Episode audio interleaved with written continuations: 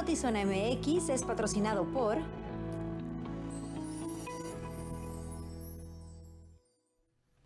Muy buenas tardes, bienvenidos a Notizona MX en este 8 de marzo, Día Internacional de la Mujer. Luis Eduardo Cantúa, buenas tardes, ¿cómo estás? Bien, Alejandra Gagiola, qué gusto saludarte en un día tan especial, de tanta sororidad, de tanta unión, de tanta protesta firme, fuerte, contundente, golpeadora, de tanta voz alzada.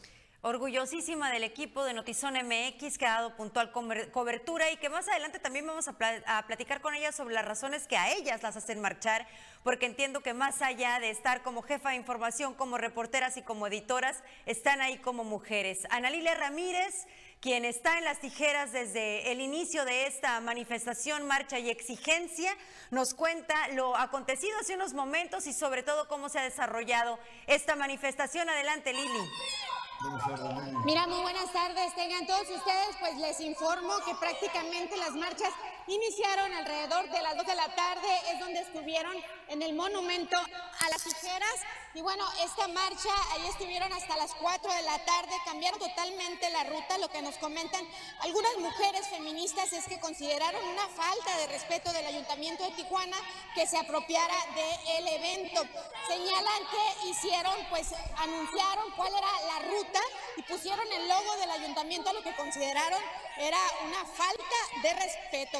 Quiero decirles que en este momento me encuentro, si me ayudas a regresar la imagen, donde কোনো de elementos de la Policía Municipal. Mira, aquí están cuidando las estaciones del CID. Sin embargo, una estrategia totalmente fallida desde mi punto de vista porque las cosas se complicaron en Palacio Municipal donde había desplegado alrededor de 100 elementos de la policía. Una estrategia fallida, digo, porque con peligro a que se enfrenten mujeres con mujeres. Creo yo que es una represión desde mi punto de vista como periodista, no en los medios que trabajo, cada quien se va a hacer, pero una estrategia totalmente fallida. La otra cosa muy delicado que mire es que mujeres, pues al momento ah, estaban en una patrulla, un elemento de la policía municipal para resguardar la patrulla, se subió, le dio de reversa, si me ayudan ahí con la imagen de la patrulla, con peligro, a mí me tocó documentarlo y grabar esa imagen con peligro a que arrollara a algunas jóvenes Creo yo que no están capacitados. Ninguna patrulla vale más que la vida de una mujer al hacer esto. Tuve que gritar hasta cuidado, cuidado por la preocupación de que no arrollara a una mujer. Por eso grabé el número de, pues la placa que lo hacían. Creo yo que no están capacitados los policías para realizar. Si la alcaldesa no hubiera intervenido en esas, yo creo que se hubiera desarrollado de una manera pues pacífica, porque en sí no ha pasado nada grave. Eh, incluso a las mujeres policías las respetaron, pero ahí lo tienen, ¿no?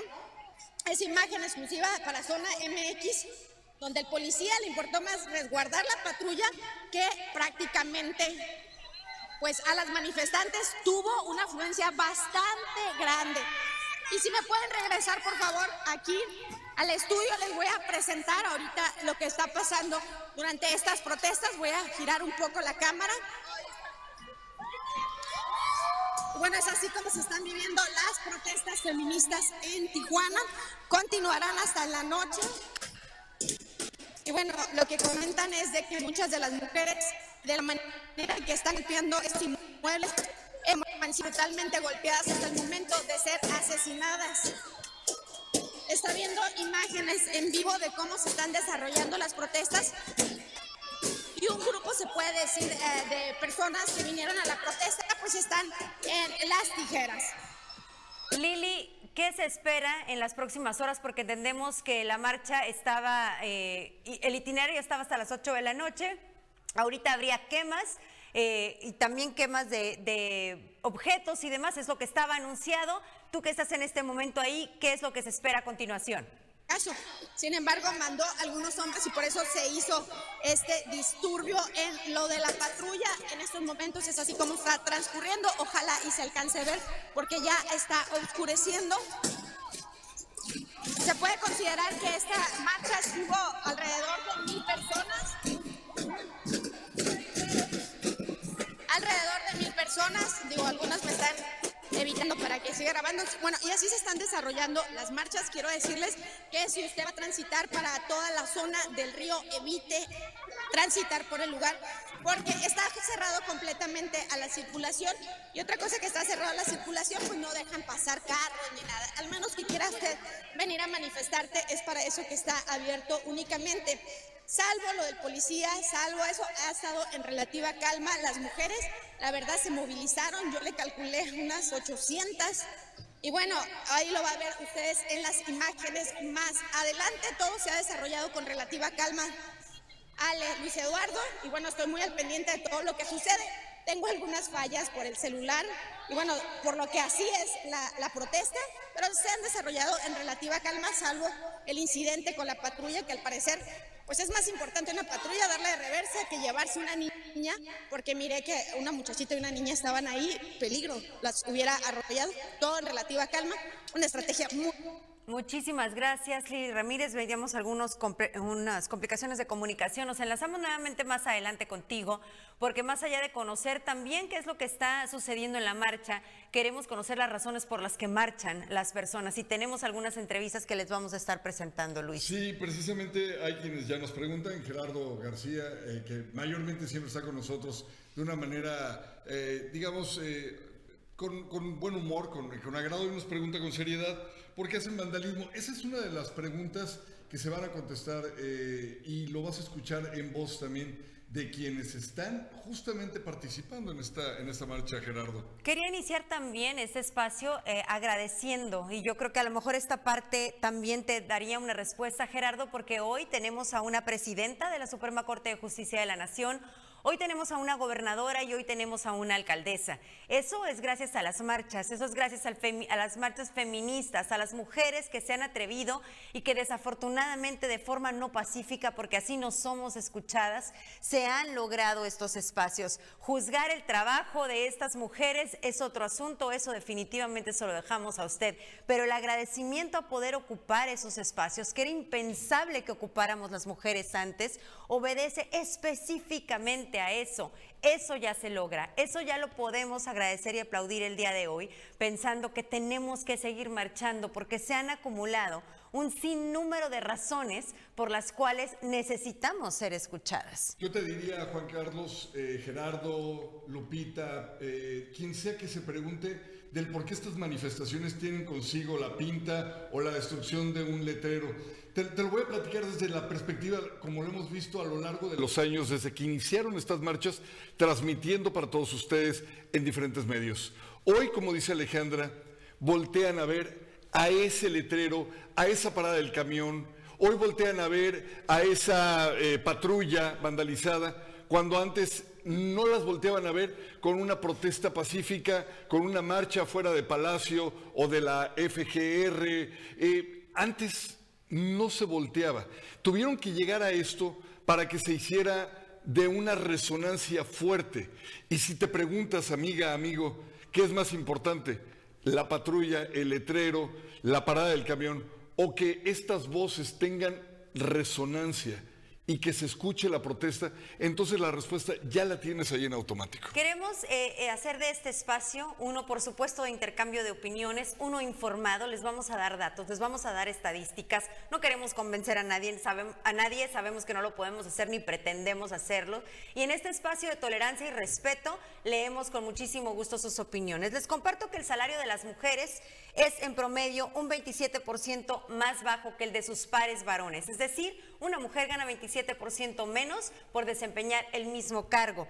Si el trabajo es informal, la brecha se amplía a 35.6%. Y en cuanto a la tasa de empleo, las mujeres económicamente activas que trabajan representan un 50% y los hombres un 68.6%. Solamente unas cifras para que nos demos una idea clara. Luis Eduardo, y platicábamos también, eh, a mí, y coincido con Lili, me parece absolutamente fallida la estrategia de, la alcaldesa, o no sé si de la alcaldesa o específicamente de seguridad pública, pero digamos que de la alcaldesa porque es su responsabilidad de bloquearle el paso a las mujeres. Y ayer anunció muy formalmente, antier, que la seguridad estaría a cargo de mujeres. Y vemos a las policías mujeres resguardando las destrozadas ya, paradas e inservibles paradas del CIT y no cuidando a las mujeres. Y los hombres que no eran bienvenidos en este contingente eran quienes estaban este policía, por ejemplo, era quien estaba ingresando a la marcha.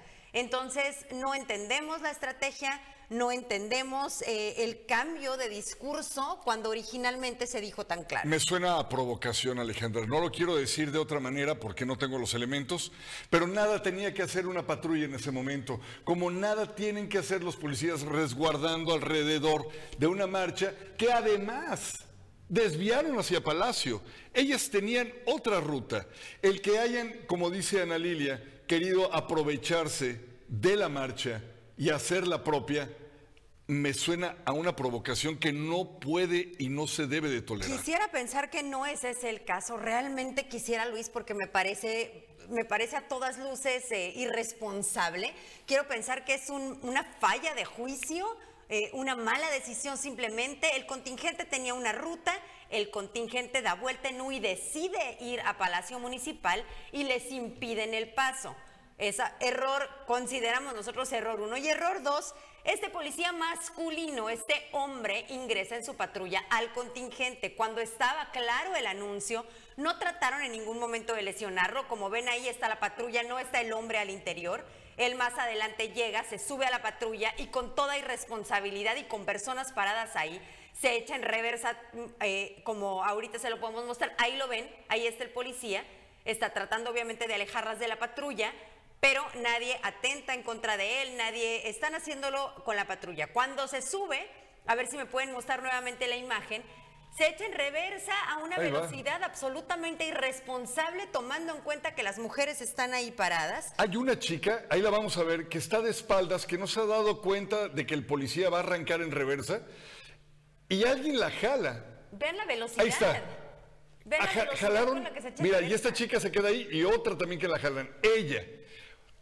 Otra en la parte de atrás y ve a Alejandra, creo que eh, fue un movimiento imprudente a todas luces, muy irresponsable, Alejandra. Como bien dice Ana Lilia, ¿por qué? O sea, ya estaba vandalizada la, patrulla.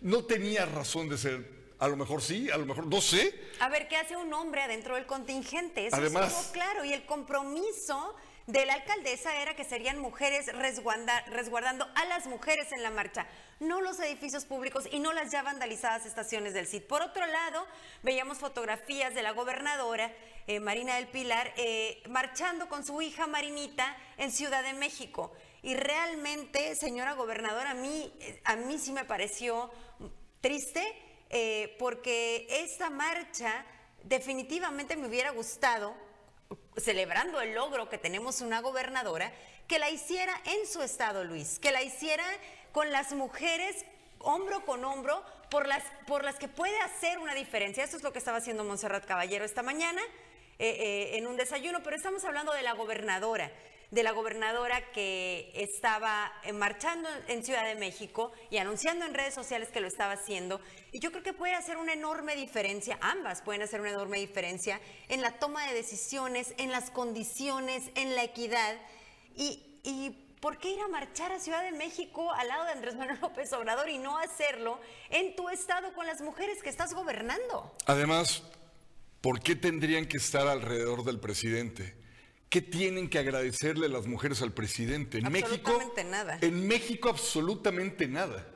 Sinceramente, creo que hay un dejo como, como contigo, como conmigo, como seguramente como con muchas mujeres que les hubiera gustado ver a esta mujer empoderada, a esta mujer en el poder del gobierno, del Estado, marchando a su lado, al igual que hubiera sido fenomenal, en vez de ver a un policía municipal, ver a la presidenta municipal. Claro, y aquí veíamos imágenes, esta era la actividad, esta fue la actividad que tuvo la alcaldesa esta mañana, un desayuno con mujeres. Y, bueno, a mí también me hubiera gustado y entiendo que a lo mejor aquí hay un tema de seguridad o una recomendación de seguridad, pero definitivamente me hubiera gustado no verla resguardada en un techito con mujeres, me hubiera gustado verla en este contingente de la misma manera que a la gobernadora, hombro con hombro con las mujeres que te pusieron en ese cargo, para que tomaran las decisiones a favor de las mujeres y para que las condiciones para todas cambiaran. Y diputadas, que hay muchas y regidoras, que hay bastantes, y secretarias. Creo que hay una cantidad como nunca antes en la historia de mujeres gobernando ciudades, estados, países. En lo que respecta a Baja California, hubiera sido una belleza ver esos contingentes no politizando la marcha, sino solidarizándose con la causa. En este caso, ¿cuál es la causa?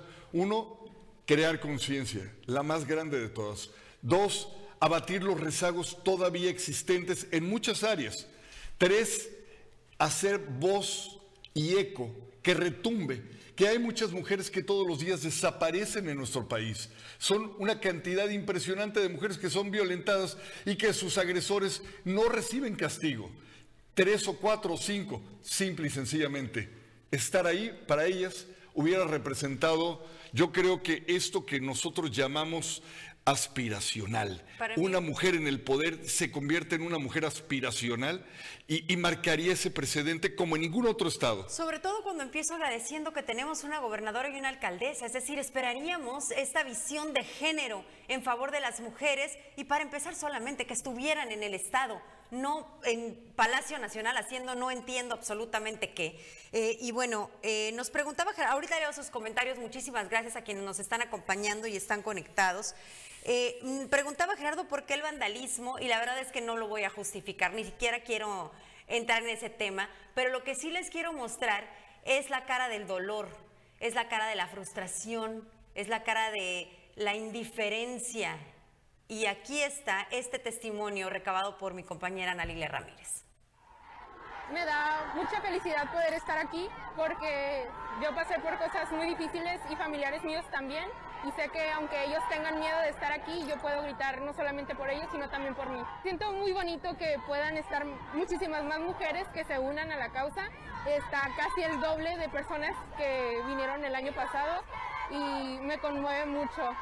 Abusaron de mí cuando estaba pequeña y también ah, hace como un año intentaron secuestrarme.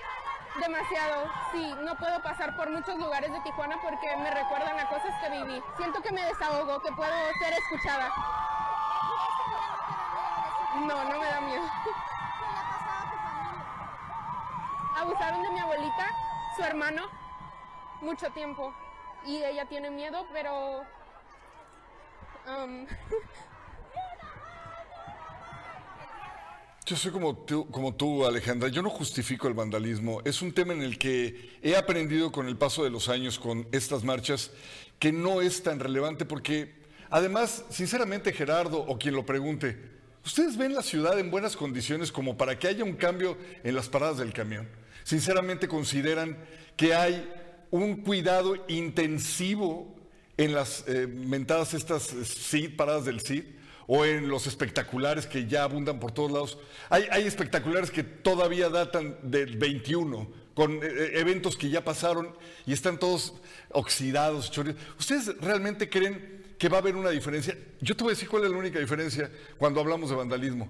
El mensaje que lleva implícito quien puso la marca en ese lugar que hoy, en efecto, sí se encuentra vandalizado. Y sí, la verdad yo he sido uno de los defensores a ultranza de embellecer nuestra ciudad, pero hoy es un día que esto tiene un poquito más de fondo que de forma. Ojalá nos cuidaran las mujeres, estos contingentes, como cuidan en este momento las estaciones del sitio Palacio Municipal. Virginia Martínez, saludos, cuídense, gracias. Jaime Monroy, eh, Marina está solo apoyando la campaña de la jefa de gobierno, es lo único que les importa. Eh, nuestra jefa Katia Bustillos, la mejor cobertura de la marcha solo en Zona MX, super equipo, completamente de acuerdo. Eh, Fanny, qué imprudente el policía y la acción de la alcaldesa es cuestionable. Wow, la marcha en vivo. un dato importante es que este contingente es el doble de las mujeres que marcharon el año pasado, así que una excelente convocatoria. Eh, por un lado podemos decirlo así, por otro lado quisiera no decir tenemos más razones por las cuales marchar y por eso nos seguimos sumando. Dice Kalel, sinceramente las mujeres que están provocando el destrozo puede que en un futuro eliminen este día por crearse un símbolo de un día de destrucción a lugares públicos, aun cuando este día no tiene ese enfoque. El Día de la Mujer no fue creado para nada a lo que hacen, aunque entiendo su frustración y búsqueda de resolución a una problemática tan grande como la violencia a la mujer. Qué buen comentario. Saludos a, Magda, a, Alfonso pregunta qué opinan los influencers locales felicitando a las mujeres en este día de la conmemoración. Ahorita, ah, si quieres, platicamos sobre eso. Miguel Salud, Nayeli, Mali Mellado, Alberto Iracheta. Ricardo Jiménez, ¿será que la mejor acción que puede efectuar la gobernadora en pro de las mujeres en Baja California es marchar en Ciudad de México? Lo, lo, dicho, Ricardo, nosotros no consideramos que sea así. Yo dudo mucho que las mujeres en este estado consideran que sea así. Dulce Fentanes, Elena Juárez, Juan Manuel, hola, hola, un fuerte Abrazo a tan bella mujer, te quiero muchísimo corazón. Gracias, Adriana Jiménez.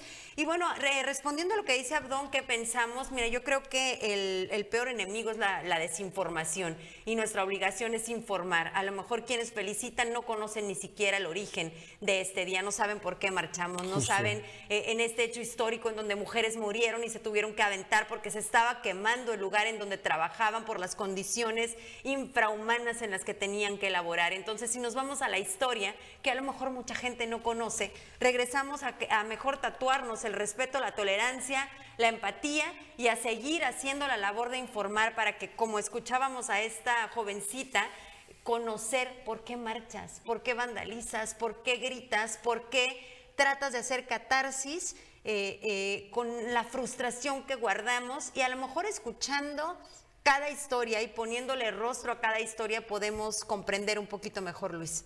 Yo creo que esta es la oportunidad que tenemos todos.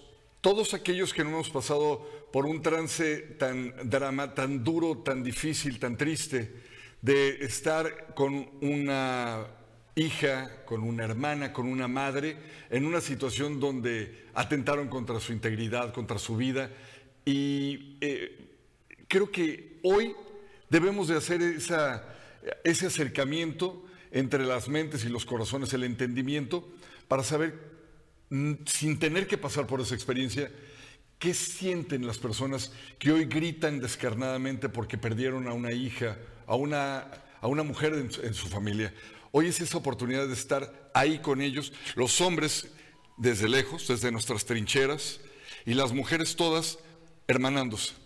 Eh, hoy venía pensando precisamente y leyendo los comentarios a lo largo del día de las personas que dicen, si es mi hija, yo rompo todo, ¿por qué no, no nos esperamos a que sea nuestra hija? ¿Por qué no nos sumamos a la exigencia y alzamos la voz? Y obviamente desde como cada quien decida hacerlo, pero sin cuestionar, sin criticar, sumando para que no sea nuestra hija para que realmente se generen las condiciones de seguridad de que todas podemos ser libres, respetadas y que exista esa equidad que a lo largo de los años hemos estado exigiendo. Por supuesto, nos enlazamos en un momentito más con mi compañera Nelia Ramírez para conocer las condiciones y escuchamos este otro testimonio, esta otra chava que decidió platicar con ella hoy en la marcha. Sí, miren, a las policías no se les agrede. Yo soy activista por más de 25 años y eh, siempre he estado eh, enfocada en lo de las mujeres a la defensa, pero la verdad tenemos un gobierno mudo que no nos escucha. Hoy es el día de salir y protestar y pedir la justicia para ellas.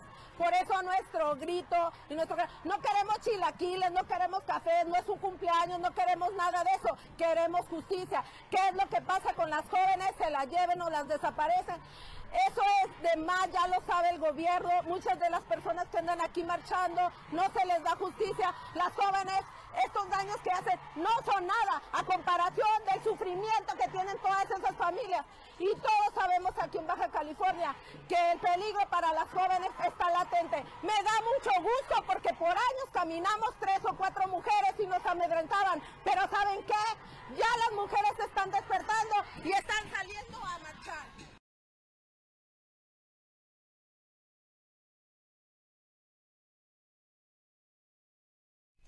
Ahí lo tenemos, una, una mujer más eh, encontrando un micrófono y una cámara para poder expresarse. Y ojalá que todas las que nos están viendo, todas las personas que en este momento quieren también expresarse, porque este día, por alguna razón en particular, les es afín, háganlo. Este es el espacio correcto. Y bueno, continuamos con más información y en un momentito no se vayan porque nos vamos a enlazar eh, nuevamente con Analia Ramírez, quien está desde las tijeras, y antes tenemos más información. Así es, eh, déjeme decirle que fue nombrada como encargada del despacho del sindicato de burócratas Selene Cota, pues los resultados de las elecciones continúan hasta el momento en tribunales.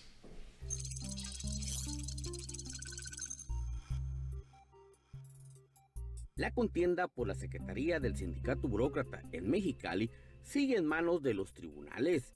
Sin embargo, para no afectar a los trabajadores, hubo un acuerdo para nombrar una encargada que es Selene Cota, quien fue precisamente quien promovió un amparo porque no la dejaron registrarse como titular de la planilla.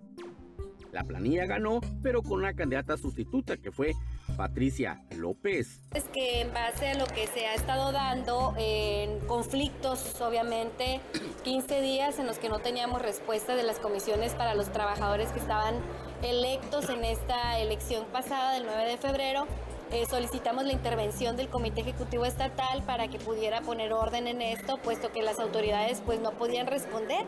No había un toma de nota, no hay de hecho un toma de nota. Por lo tanto, pues tenía que haber una representación.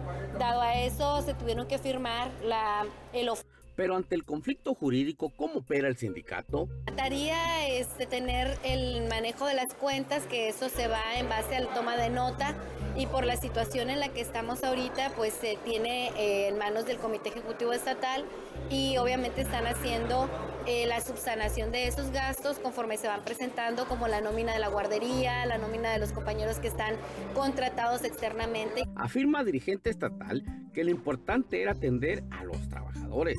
No, no hay nada confuso, lo, importante es que los trabajadores tengan derecho a acceder a todos a los trámites que se desarrollan en el Comité Ejecutivo Seccional. Por cuestiones de ellas mismas, ¿no? hay un proceso, hay una medida cautelar que impide concluir el proceso del 9 de febrero. Pero entonces dije, vamos encontrando los mecanismos para que la gente no, no repercuta en, en, falta de servicios para los trabajadores. Pero ¿cómo fue que se llegó a la decisión de nombrar una encargada de despacho, como que dice? Entonces ellos hacen una solicitud que está estatutariamente está legal y nosotros le transferimos este, ahora sí pues el encargo de que la operatividad del sindicato no se va a Entonces las oficinas van a estar abiertas, ya están abiertas. Eh, eh, yo creo que a partir del lunes ya con el 100% del personal. ¿Es que, como un interinato? Pues sí, algo así. Selene Cota ha participado en tres elecciones y podría participar en una siguiente si los tribunales resuelven el fondo de su demanda. En el 2017 hicimos el primer intento por la Secretaría General, en el 2020 pues estuvimos casi a punto de llegar y en esta ocasión el favoritismo de la base eh, ha dado este lugar a los compañeros que han luchado junto conmigo y al mismo tiempo también la base ha luchado por obtener un cambio un cambio en todo lo que se hace, una renovación total al sindicato y que esperamos con... con producción de Francisco Madrid para Notizona MX, redefiniendo la información, José Manuel Yepes pues mucha protección a las estaciones del CIT y el contingente de manifestantes ya tiró las maderas que ahí se colocaron de forma muy inútil. En unos momentitos nos, eh, nos enlazamos nuevamente con mi compañera Analía Ramírez. Mientras tanto les informo que luego de casi 48 horas de bloquear la carretera libre Tijuana-Tecate, los colonos del poblado de Maclovio Rojas decidieron hacer una tregua y liberar la carretera. Esta decisión se dio después de un acuerdo entre el gobierno federal, los afectados y el Consejo de Elegido Francisco Villa, actuales dueños de las eh, tierras. Se espera que exista un acuerdo entre los involucrados para que puedan acceder a los predios que solicitan. Dar un terreno a título gratuito, o dos, o tres, o cien, o mil, los que sean, es elegido, porque ellos son los dueños de la tierra. Justo o no, ellos son los dueños de la tierra. Entonces, por eso, ellos van a hacer sus peticiones en términos de terrenos y el ejido va a decidir en su asamblea, que es una, decisión comunitaria, si eh, accede o no accede. Y ahí ellos entablarán otro tipo de negociación que ya está planteada en la mesa. Ya depende de eso, ya no depende de ese dato, no depende de nadie más. Se tiene que poner la asamblea tiene que aceptar las peticiones que ellas quedó en entregar, creo que el día de hoy. Vamos a ver qué es lo que, lo que, lo que pasa. Pero básicamente es, si ustedes se dan cuenta, pues es algo muy similar a lo que se hizo con, con Hortensia, ¿verdad? Entonces van a hablar de, de, las necesidades que ellos tienen y ya el elegido va a resolver. tú no puede obligar al elegido porque el, dueño de la tierra es elegido, entonces ¿cómo le hace para, para obligarlos a, a, a un acuerdo? Ha servido como mediadora, dato nosotros mismos, para llegar a estos acuerdos y sobre todo, repito, para que no, no queden sujetos a este acuerdo, un precio justo para ellos. Mi compañera y jefa de información, Ana Lilia Ramírez, en el lugar de la marcha. Adelante, Ana Lilia, estamos contigo de nueva cuenta. Bueno, continuamos aquí en estas protestas y bueno, en la última parte que siempre se ha desarrollado, voy a hacer un paneo, es algunas mujeres eh, pues les ceden el micrófono para comentar algunas de las cosas que han vivido. Y bueno, esta es la última parte que se registra en los movimientos feministas del 8 de marzo. Quiero decirles que se están viviendo en relativa calma. ¿Por qué? Porque pues, el único incidente que considero yo que estuvo un tanto delicado fue lo de la patrulla. Sin embargo, eh, todo se registró en relativa calma, eh, de manera pacífica, salvo algunos disturbios como se han registrado durante otros años. Quiero decirles que pues, eh, se dieron el micrófono, algunas de las muchachas dieron sus testimonios de cómo han sido violentadas y bueno, también mandaron un mensaje a la alcaldesa sobre estos operativos que realizaban. Mencionaban pues que estaban más preocupados por los inmuebles, por las patrullas, que por las vidas de las mujeres que prácticamente en Tijuana pues, continúan registrando violencia, feminicidios y bueno, dicen que quieren más políticas públicas para que protejan a las mujeres. Ojalá y se alcance a ver y bueno, eh, para dar un paneo, pues ya se está registrando eh, de alguna manera lo que es pues el retiro de todas las mujeres. Ya hay un número más chico, me voy a acercar, voy a tratar de acercarme un poco es un número ya más reducido. Yo le calculo que fueron como unas mil mujeres las que estuvieron marchando y ya están de una manera más tranquila. Ahí es lo que comentan. Eh, bueno, así las cosas en este momento. Las imágenes que les comentaba hace un momentito es, recuerdan que desde ayer les mostramos fotos y hoy en los enlaces de las maderas que colocaron sobre las estaciones del, del inservible SIT, bueno, pues ya las tiraron no sé para qué gastaron en eso, pero bueno, y el resto de la manifestación se desarrolla como ya Ana Lilia Ramírez nos, narra. Me preguntan aquí, ¿es marcha o es manifestación? Es manifestación. Nos queda claro que hay exigencia, que hay dolor, mucho dolor, y que se está tratando de alzar la voz en muchos sentidos. Y en otros temas, eh, tras la publicación de las reformas secundarias en materia electoral del Diario Oficial de la Federación por parte del presidente Andrés Manuel López Obrador, las afectaciones también impactarán a los organismos públicos electorales, como es el caso del Instituto Estatal Electoral en Baja California.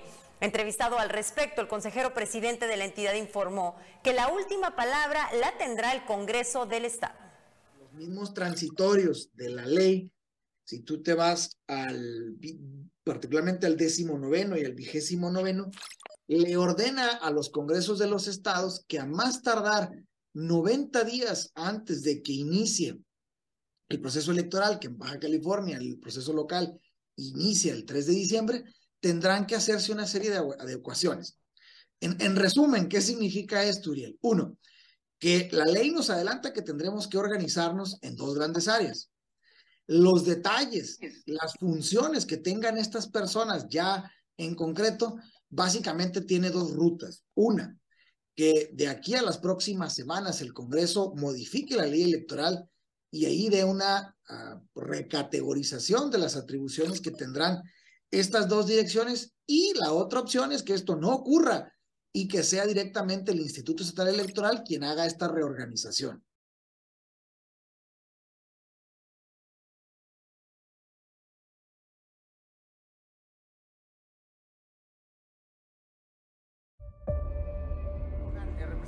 En todo momento. Este proyecto maravilloso, de verdad maravilloso. Y en cualquier lugar. Bienvenidos a la Secretaría de Seguridad. Klimbam. Diversión e información en un solo clic. En Easy ahora todo es más fácil porque tú eliges cuántos canales quieres ver y los megas que quieras para que no te pierdas las series, películas y producciones originales de tus streamings favoritos. Como Disney Plus con las mejores historias del mundo y VIX Plus con las novelas y el mejor fútbol. Llévatela más fácil, llévatela Easy. La investigación por la contratación de la empresa Fisamex para realizar cobros a empresas y particulares en el tema del agua durante la administración de Jaime Bonilla continúa su proceso, pero sin novedad.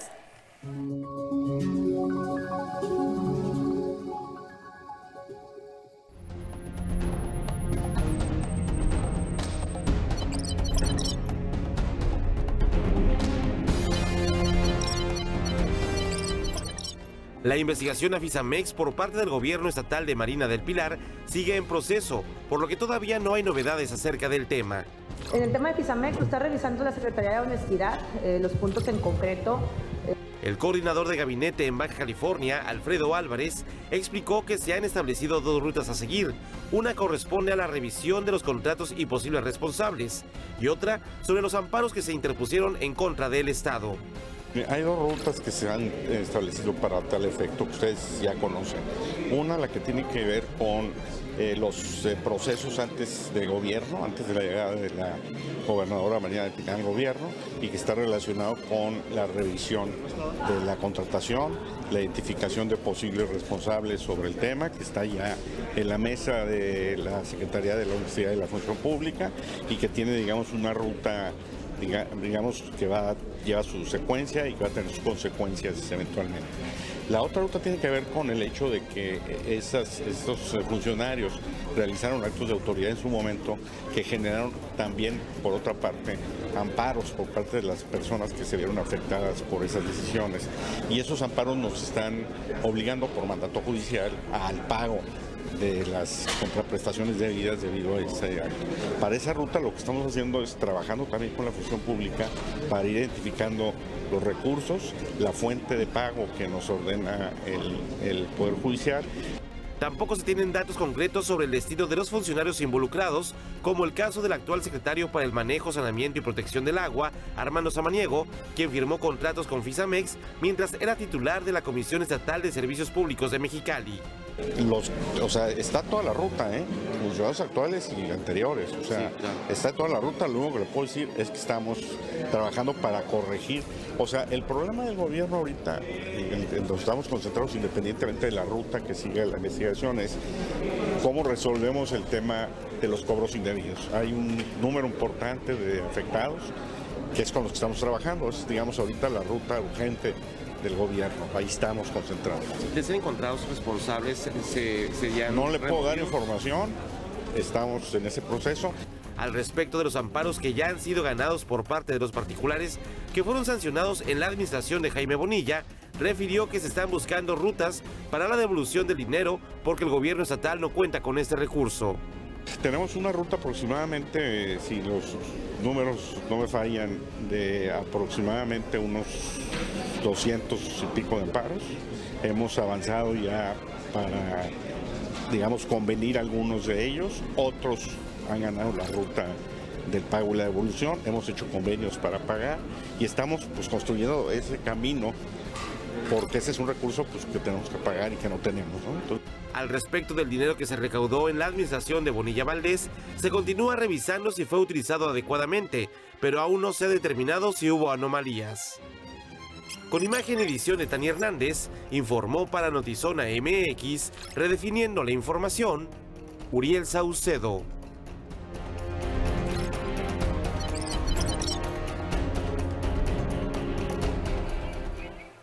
Nuestra jefa de información nuevamente desde las tijeras, Lili. Yo sé que la labor periodística es lo que tiene a Tania, a Lordan y a ti en esta marcha, pero también sé que cada una tiene unas razones como mujer para marchar. ¿A ti qué te motiva estar a ti, ahí el día de hoy? Fíjate que yo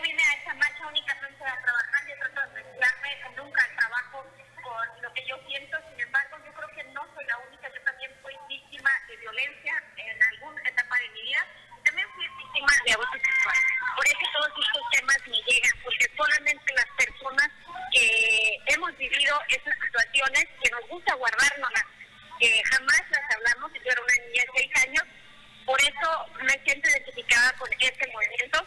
Eh, trato nunca de mezclar mi trabajo con mi vida personal, sin embargo, al escuchar a tantas mujeres que han pasado por lo que yo pasé y que ellas también han pasado y que se han callado y que han sido los mismos miembros de la familia que han sido violentados, como fue en mi caso, yo creo que una patrulla no vale la pena lo que están haciendo.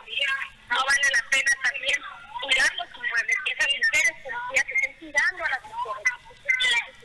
Repruebo la actuación de la alcaldesa en un punto personal, no como existen con los medios de comunicación que trabajo. ¿Por qué? Porque pudieron haber confrontado policías con protestarios. Y que ahorita estaba escuchando algunos temas de mujeres que han sido violentadas y que han pasado lo que yo pasé cuando era niña y que han pasado muchas cosas y creo que por eso teníamos que salir a las calles a seguir protestando y la violencia en contra de las mujeres siempre existió, pero hoy por hoy se está visibilizando. ¿Cuántas familias no esconden la agresión que son mujeres? Y bueno, por eso yo salgo a protestar, compañeros, y lo hago trabajando tal vez, tal vez trato de no meter mi vida personal en esto, pero ni modo, ¿no? Muchas mujeres somos víctimas de la violencia sin que lo habemos y que hemos salido adelante, pero hay otras personas que no tienen la capacidad para salir adelante y esas son las que debemos ayudar. Por eso marqué este día. Lili, te reconozco, te admiro completamente contigo, sé, sé, y respeto también a las mujeres que deciden callar, hay muchas razones para hacerlo, respeto que tú decidas alzar la voz, que tú decidas abrir tu corazón, eh, te entiendo perfectamente y la labor periodística es una, pero no podemos evitar estar inmersas en esa marcha y no sentir todo lo que nos mueve y toda la impotencia. Gracias por esta cobertura. ¿Hay algo eh, que esté sucediendo en este momento que te falte agregar? En este momento, mira, estoy tratando de enfocar, sin embargo, no nos ayuda la imagen. La realidad es de que le cedieron el micrófono. Habló la mamá de Alina, esa mujer policía que tiene, tiene tres años, tres meses pues enfrentando una condena por defenderse de sobre todo muy lamentable también que no nada más sean las instituciones, el Estado, es el Poder Judicial, bueno, le están cediendo la voz a mujeres que han querido hablar de lo que han sido víctimas y que aquí abren su corazón. Es la última etapa de la marcha que vale la pena que enseñemos a nuestras niñas, a nuestros niños, a nuestros niños, a todas las personas vulnerables a defender nuestros derechos. Yo de mi parte pues ya es todo lo que realizo, pero pues mañana van a ver la cobertura completa que realizamos mis compañeras eh, realizadoras, su servidora y bueno, los testimonios de mujeres que han sido víctimas de la violencia. Regreso con ustedes al estudio, compañeros. Muchísimas gracias, Lili. Nuestro reconocimiento, apoyo total, solidario. Un abrazo para ti y para todas las que están ahí contigo. Tania, Lordan, Lili, las abrazo fuerte, me sumo a su lucha, me sumo a su exigencia y nadie nos va a callar. Muchísimas gracias por esta cobertura. Muchas gracias. Continuamos con más. Mire, en otros temas, en el mes de agosto esperan inicien operaciones la ruta con 70 camiones. Sí, escuchó bien. 70 camiones del transporte masivo sobre el Boulevard Aguacaliente y así reubicar la sobresaturación de taxis rojo y negro que circulan por los 27 kilómetros de la ruta transportista. Y esto lo informó el director del Instituto de Movilidad Sustentable del IMOS, Jorge Alberto Gutiérrez Sopete. Aseguró que se han avanzado en un 80% en las negociaciones con los taxis rojo y negro, choferes que han aceptado ser socios de la ruta transportista para mejorar la movilidad vehicular en la zona y hay que reconocer algo que no se había visto en años, el tejido fino para llegar a esta eh, negociación tan fuerte, para un gremio tan brutalmente fuerte por años histórico en Tijuana y que esta evolución de taxis a camiones se esté dando de la mejor manera. Muchas, la verdad hay que decirlo, muchas felicidades, lo están haciendo bien y el 80% de la gente está convenciendo y firmando y el otro 20% nos dicen que van a ir a platicar con la familia. No, ellos se tienen que agrupar en, los cuatro gremios, se tendrían que agrupar en sus propias empresas y asociarse al proyecto. Pero nosotros no hemos creado ninguna empresa. Se van a instalar paraderos y cinco estaciones de, de, transbordo en los puntos principales de convergencia con las rutas perpendiculares. Esa inversión es pública, esa inversión eh, estamos trabajando con el ayuntamiento, también con recursos del Estado, incluso el Fondo Nacional de Infraestructura nos ofreció apoyarnos con el proyecto. Es alrededor de 60 millones de pesos. Ese tiene que estar circulando el regreso a clases en verano. No se retiran, se integran al, al, subsistema. Eh, en cuanto estén circulando los autobuses, las, o sea que hay un enroque y las urban se van a circular sobre las, rutas, las mismas rutas que alimentan el corredor Aguacaliente. Un hombre al interior de un picadero en la colonia La Joya fue asesinado con arma de fuego durante la noche del martes. Autoridades arribaron al lugar de los hechos al, a las 20 horas cuando encontraron malherido a Sergio David de 43 años, originario de Sonora. Después, en el Mariano Matamoros Norte, una mujer de 30 años fue asesinada a balazos. La víctima contaba con un cable de plástico negro eh, circulando el cuello, estaba amarrada de brazos y piernas. Y por otra parte, porque aquí no termina este reporte policíaco, sobre el gato bronco, un hombre identificado como Mateo Castro fue atacado a balazos dentro de su vehículo. Eh, a la altura de la colonia Álamos. La reportante indicó que la víctima se emparejó, se le emparejó un vehículo negro y realizó detonaciones. Después bajó con dirección al Boulevard Insurgentes. El herido fue trasladado a la clínica 20 del IMSS en condición grave. Tras la agresión del agente José Alberto Enríquez, también conocido como El Potro, se detuvieron a, escuche bien, 17 integrantes de un grupo criminal, de entre los cuales se ubica a tres Tres como participantes directos en la agresión precisamente al agente investigador, entre ellos el líder del grupo delictivo y autor intelectual que ordenó el ataque. Él ha sido identificado como Luis Adán, alias El 500. La fiscalía informó que el día de hoy, pasadas las 14.50 horas, después de 14 días luchando por su vida en el hospital, el agente estatal de investigaciones, José Alberto Enríquez Martínez, falleció a los 55 años de edad. Cumplir tu pago predial ahora es más fácil. Sigue los siguientes pasos para realizarlo a través de transferencia bancaria. 1. Llama al 614-9600, extensión 1057. 2. Realiza la transferencia bancaria.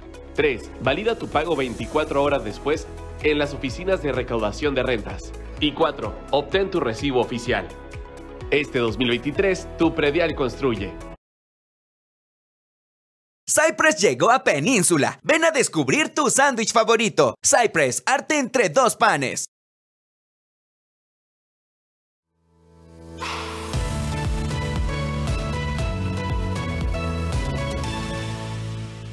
Esta sección es patrocinada por... Cypress tiene su esencia bajo un concepto fast casual ofreciendo ingredientes premium y de la más alta calidad, preparados por sus expertos artesanos diariamente. Su nueva sucursal está ubicada en Plaza Península en Vía Rápida Oriente, Chapultepec a la Mar, en la ciudad de Tijuana, Baja California. Es un lugar increíble donde puedes ir a comer acompañado de tu familia, amigos, pareja e hijos. De esta manera pasar un momento agradable con ellos. Dentro del menú podemos destacar sándwiches, chips y dips postres, sopas, ensaladas, bebidas frías, bebidas calientes y diferentes bebidas alcohólicas. Además, cuenta con un menú para niños y vegetarianos. Dentro del menú podemos obtener proteínas premium de alta calidad, como lo son res, puerco, pollo, mariscos y pavo. Así que ya lo sabes, ven a disfrutar de esta nueva experiencia gastronómica con sabores auténticos en un lugar diseñado para compartir.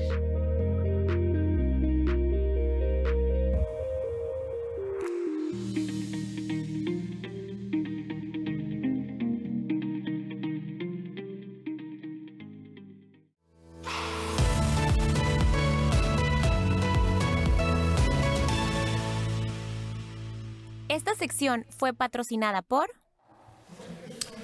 La glorieta de las tijeras será rehabilitada por la Canacint. A continuación, le vamos a entregar y por favor, pare bien la oreja, abra bien los ojos. Aquí están todos los detalles.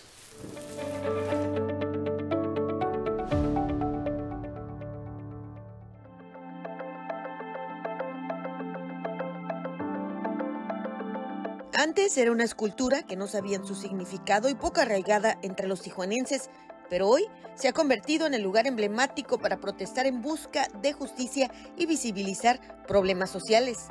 Es la Glorieta México, conocida por los tijuanenses como las tijeras, que se ha convertido en testigo de luchas sociales como marchas feministas del 8M, protestas por defender el INE y protestas por homicidios de periodistas.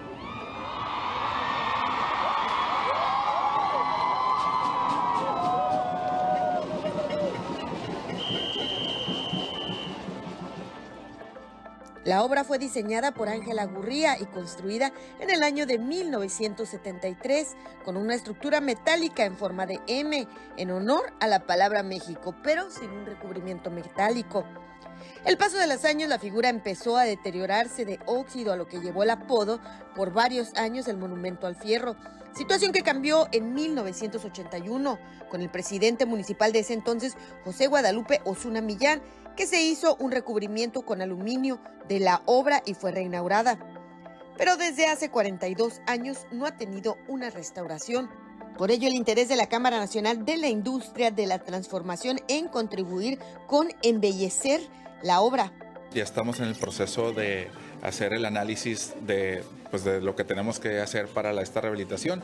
Yo creo que este año, sin lugar a duda, lo vamos a estar llevando a cabo. Quien diseña este, este monumento es una mujer, ¿no? que de hecho acaba de fallecer y yo creo que eso también le da mucho significado. Y nosotros el poder contribuir en eso, eh, este, creo que es muy importante. ¿no? Eh, es, una, es un espacio emblemático de la ciudad que además de eso creo que representa algo muy importante y que nos caracteriza aquí a los tijuanenses, que es esa parte binacional. ¿no?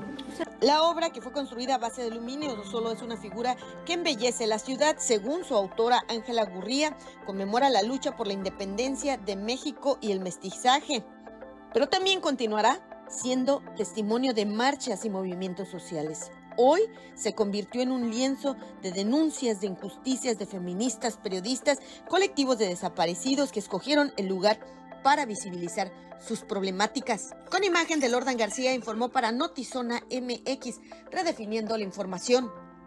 Ana Lilia Ramírez.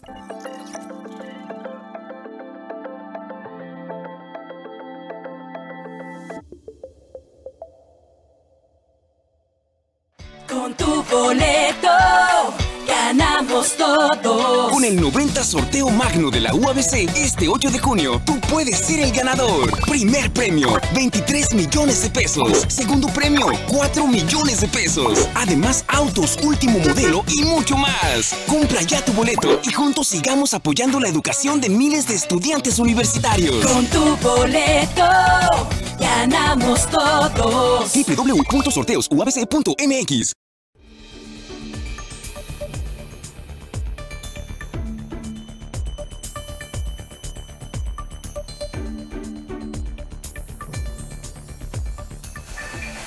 Esta tarde en Notizón MX conversando con eh, Sebastián Marroquín o Juan Pablo Escobar. Como, como decías ahorita, nos platicas un poquito también de ese cambio de nombre. Recién aterrizado en Tijuana, bienvenido, ¿cómo estás? Muchas gracias. Bueno, acá con eh, muy agradecido por esta oportunidad de, de venir a compartir con el empresariado mis experiencias de vida para entender esta realidad de de la inseguridad que estamos viviendo, de los temores que tenemos como sociedad y de lo que podemos hacer para cambiar esa realidad. Juan Pablo, en una sociedad como la de Tijuana, en donde la juventud vemos que cada vez más admira el narcotráfico, busca el dinero fácil, pareciera que la meta a, conseguir es esa. Y tener hoy tu testimonio en Tijuana, en una conferencia de la cual le vamos a hablar en un momentito, eh, de primera mano a alguien que vivió eso y lo ve completamente distinto. Háblanos de eso.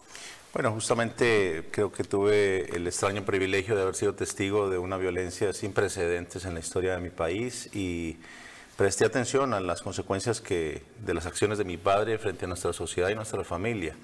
Y creo que México está viviendo situaciones similares que, de las cuales podría aprender muchísimo para que justamente historias como estas no se repitan y podamos aprender el, el verdadero sentido de estas realidades. Eh, ¿cómo, danos una lectura del panorama en México? ¿Cómo lo visualizas? A lo mejor eh, distinto a Colombia, a lo mejor similar, pero en este sentido de la sociedad y sobre todo de la juventud. Mira, como bien marcabas tú, hay un tema de la narcocultura y cómo está influyendo en la juventud, cómo se ha convertido a través de los medios de comunicación, de las, de las plataformas del streaming, esta glorificación de la actividad criminal esa construcción de héroes eh, del bajo mundo, ¿no? que hace aspiracionales, que le agregan glamour y que le agregan todo un montón de, aditamentos que no se condicen con la realidad que vivimos en la, en la vida afuera de, de las pantallas. ¿no? Entonces hay muchos jóvenes.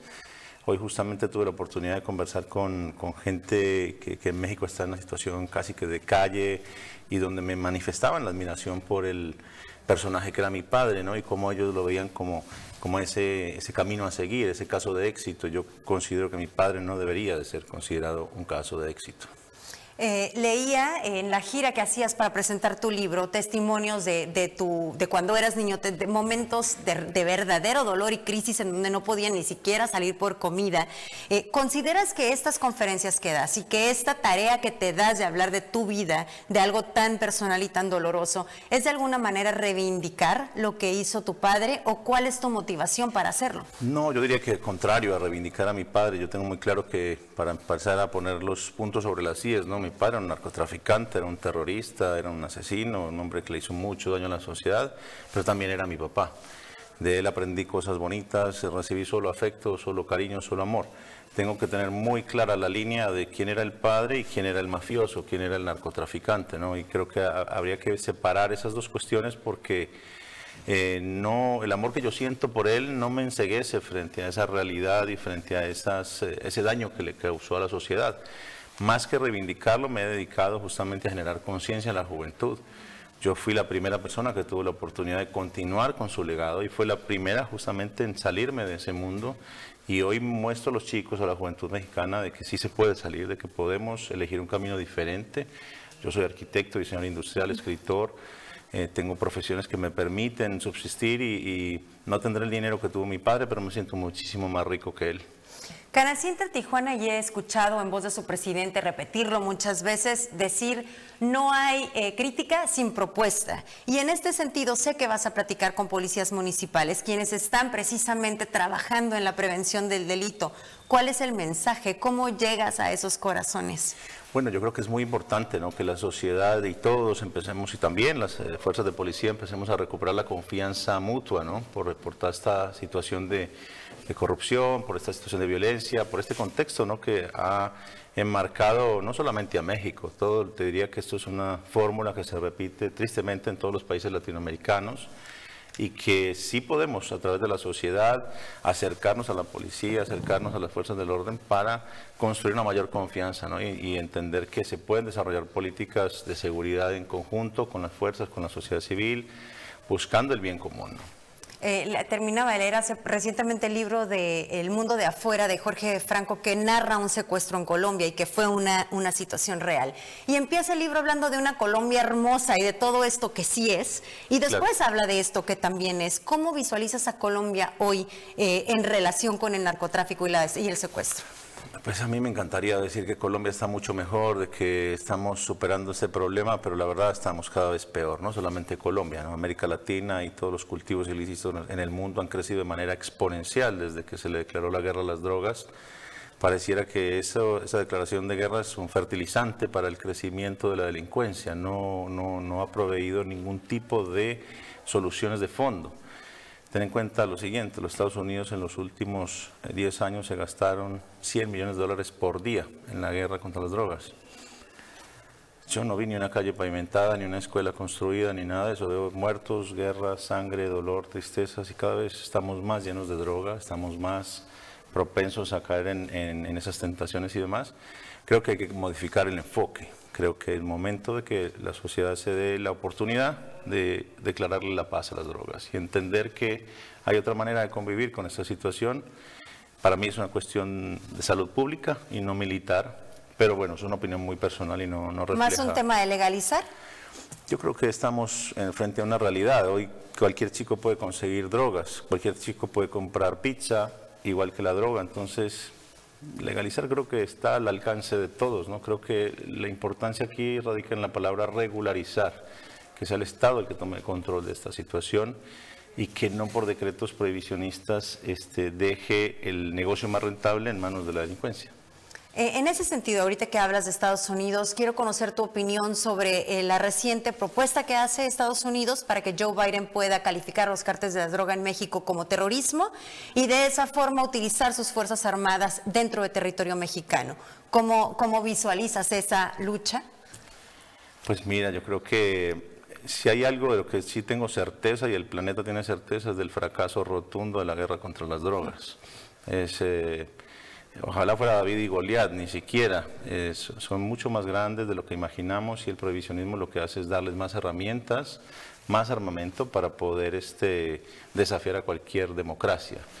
y también permite a ciertos estados, pues, eh, bajo la excusa de, este prohibicionismo, pues instalar bases militares en, todos los países de, América Latina, tomar las decisiones por, por el pueblo que debería tomar el propio pueblo y no otras personas. Pero bueno, yo soy muy respetuoso de los asuntos internos de cada país.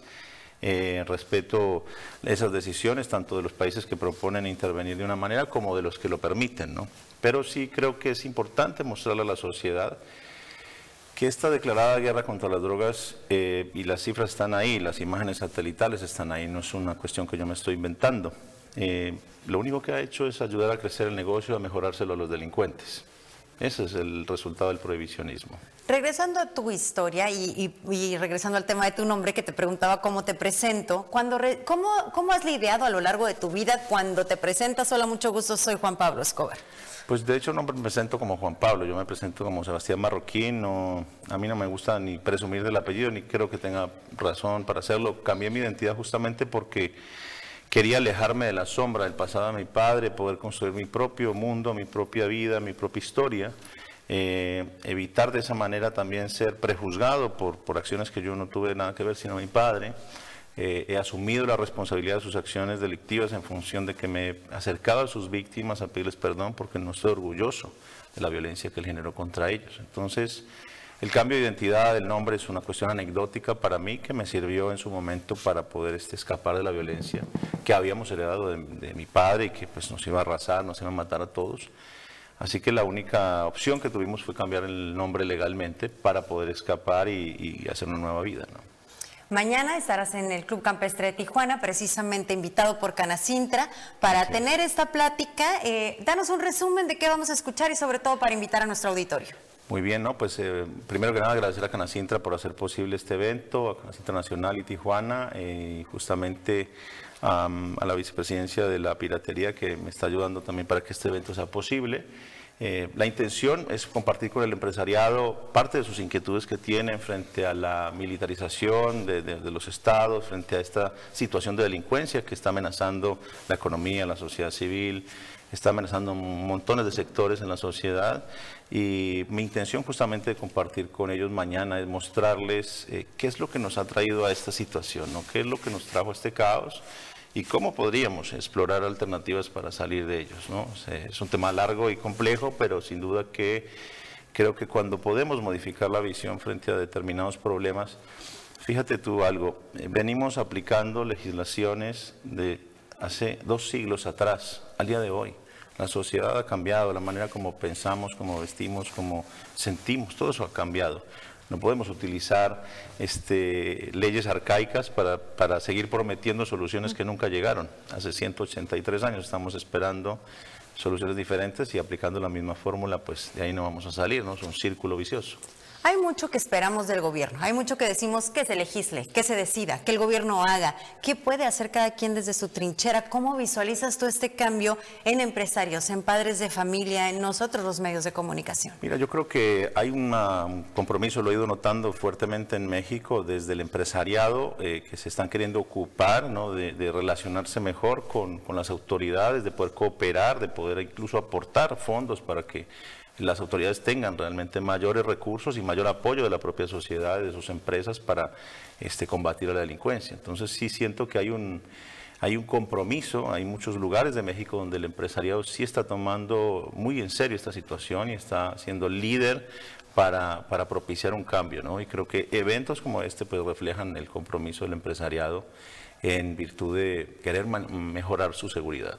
Cómo escucharlo en voz de Juan Pablo Escobar o Sebastián Marroquín. Mañana, 8 de la mañana, el Club Campestre de Tijuana. ¿Todavía se pueden comprar boletos en la entrada? Pueden comprar los boletos en la entrada. Te agradecemos enormemente esta entrevista exclusiva para Notizón MX, conscientes de que bajándote del avión llegaste aquí. Bueno, ahí eh, con el jet lag, pero aquí estamos, así que muchas gracias y invitándolos a todos para mañana que puedan asistir, así aprendemos un montón. Muchísimas gracias. 8 de la mañana, Club Campestre de Tijuana. Muchas gracias.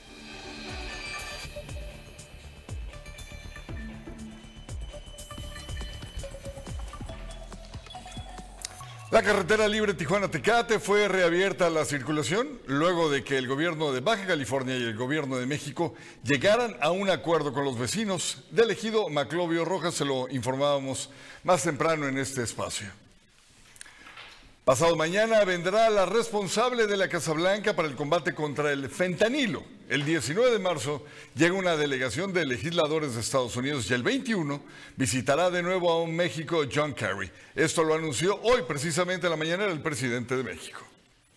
El Banco Nacional de Datos e Información sobre Casos de Violencia contra las Mujeres indica que 222 han recibido amenazas de agresiones con ácido u otras sustancias como solventes en el país. 47 sí se cometieron, solo 22 sobrevivieron a las agresiones.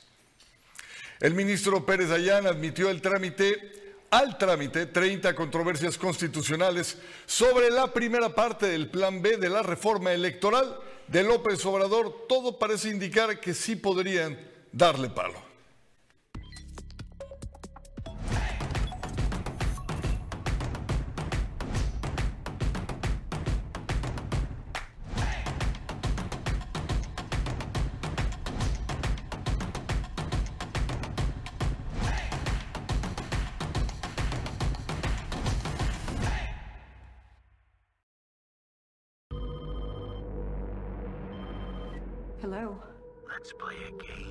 You know you're like the 10th guy to try this, right?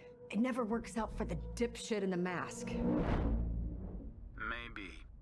But there's never been one like me, Gail.